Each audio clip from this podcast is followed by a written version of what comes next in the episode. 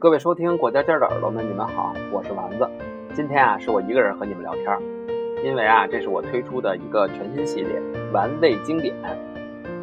在玩味经典这个专辑中，我会给大家推荐一些我自己认为还不错的书。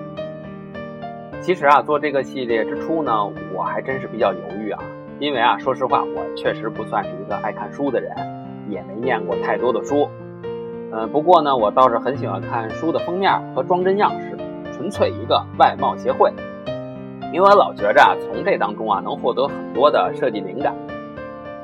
嗯，所以呢，呃，还真不能说你说让我推荐书，我就能马马上告诉你们什么书好。啊，我倒是能说哪本书长得好。毕竟呢，这是个看脸的社会，连书都看脸了，要不怎么叫脸书呢？嗯，我要推荐的这些值得玩味的书中呢。呃，当然还是以规划设计类为主，因为这毕竟啊是我的专业。那么玩味经典，顾名思义，大部分啊是保证有高质量的大师著作。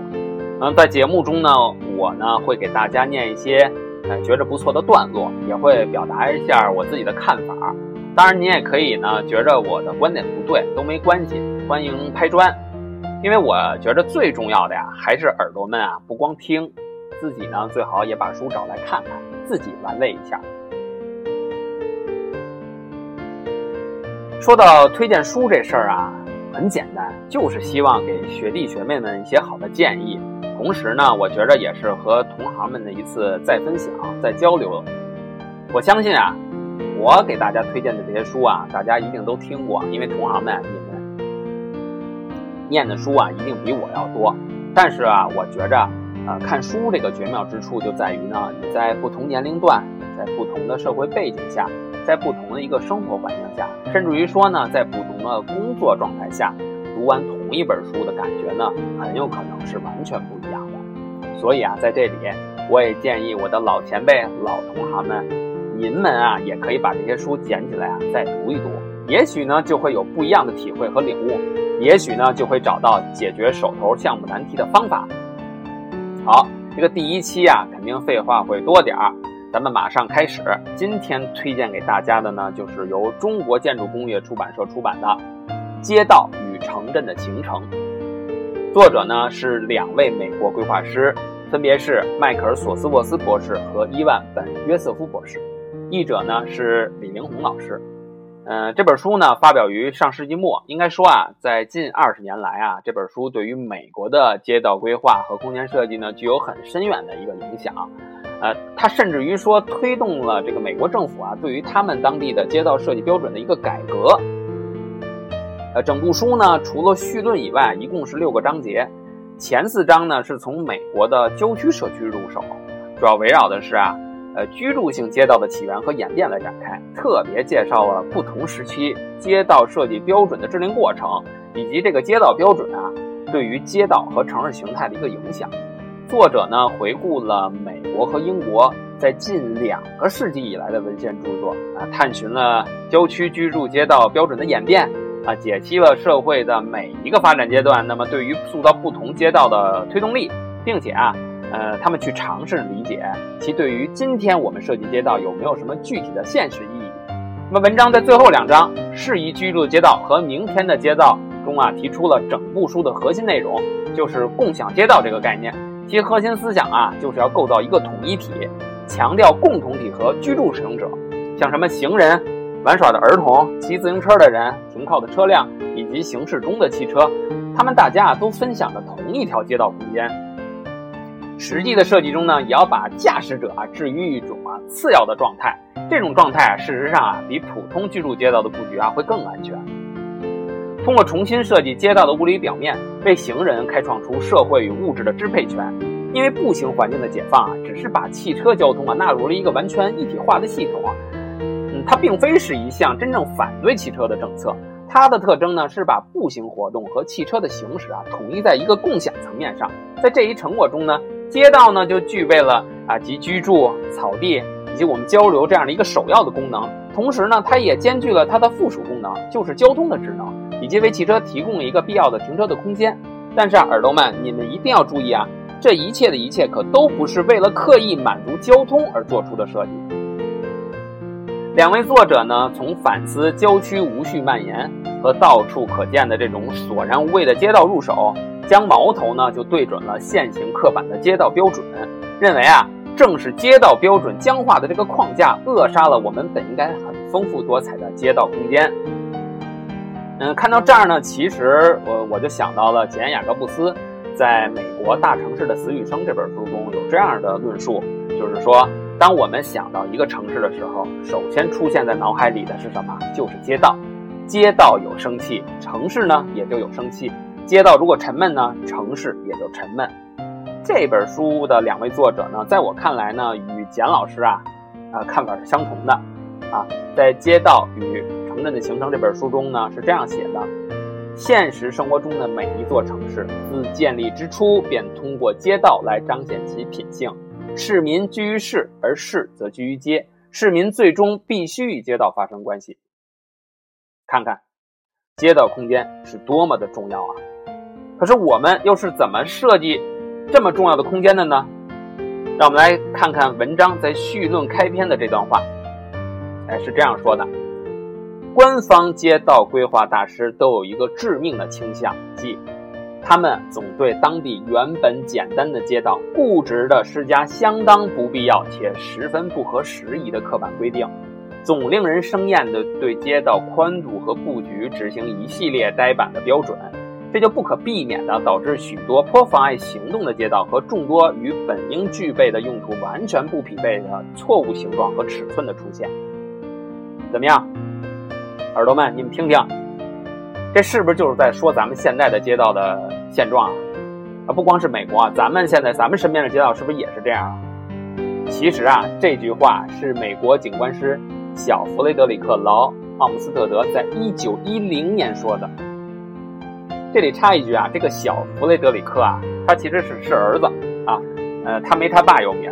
这老福先生啊，算得上是美国景观设计学的之父啊。咱们说回来。这个小福老师一百多年前说的话，今天同样适用，说明什么？说明作为展示城市的窗口，街道空间的这个景观问题啊，一个世纪都没有解决。为什么呢？其实他的话已经给出了答案，就是呆板的街道标准。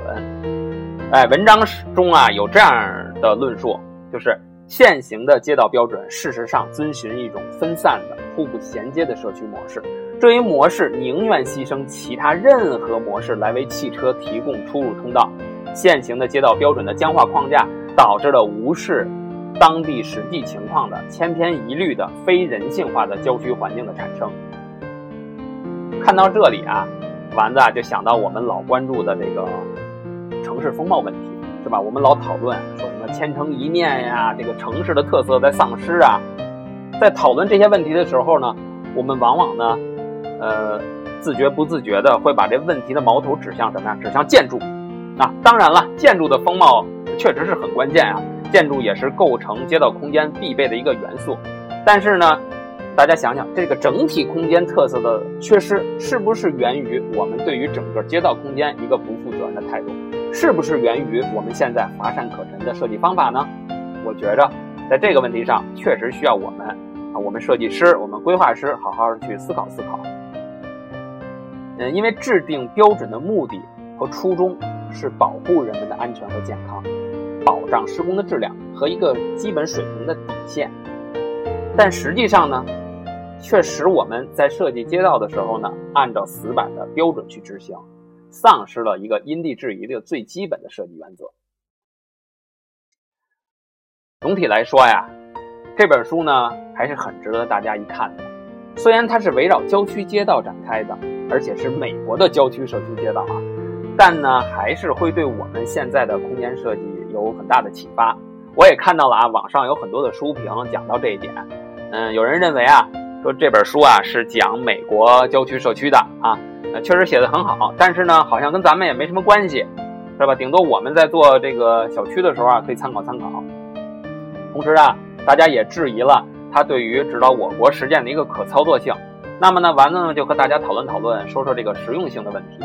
我个人认为啊，看书这件事啊，你不能简单的停留在人家这个文字表面，是吧？人家当然没有讲到我国的街道该怎么办了，但是我们呢，是不是可以呃通过阅读这个文章来学习作者的分析研究的方法呢？这个呀，其实才是最重要的。比如啊，呃，书中在分析不同街道模式的优缺点的时候啊，在对比这个山歌网啊、断裂的平行式的街道啊，以及弯曲平行式啊，或者是那种棒棒糖形态的社区街道啊，或者说我们说是鱼骨状态这种街道，它们优缺点的时候啊，完全是通过啊数据的对比来说明，而且还举了很好的例子啊，它对比了这个新传统街道的模式，它是以肯德兰兹和希拉瓜纳为代表。呃，去和这个传统街道模式以艾姆穆德为代表的这个呃传统模式进行对比，在对比的过程中呢，也是通过数据来论证啊，比如对比了什么呀？比如对比了这个通过图片对比交叉口的形式，啊，通过数据主要就是街道的总长度、阶段数、交叉路口的数量、进出入点的数量、环形道以及近端路的数量等等等等，听听听听，这是不是有点咱们今天大数据时代来进对数据进行对比分析的这样的一个意味呢？最后啊，嗯，我就想借用译者的一句话，就是啊，他说啊，对于街道的研究著作呢，相较于城市理论的其他方面啊，显得确实比较少。而且像这本书呢，说能够把街道与城市的形成历史啊，以及对城市的影响相结合的分析啊，嗯，这个这个分析的研究能能能够做得这么透彻啊，确实很少见。嗯，咱暂且不论这个译者啊是不是言过其实了。但是这本书确确实实是值得大家一看的啊，尤其是前四章。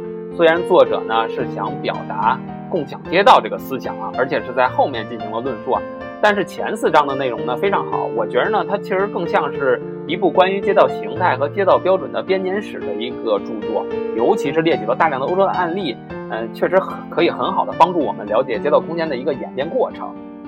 好了。最后呢，我再多说一句，就是书中自有颜如玉，书中自有黄金屋，书中还有什么呀？书中有红丸子、白丸子、南煎丸子、四喜丸子、三鲜丸子、汆丸子，书就是美味的盛宴，让我们一起玩味这些经典吧。好了，耳朵们，第一期的味道如何呢？是咸了还是淡了？快通过荔枝 FM 幺二三八五九六告诉我吧，也可以通过新浪微博 @FM FM 过家家，微信搜索公众号过家家。儿啊，和我们互动，咱们下期再见。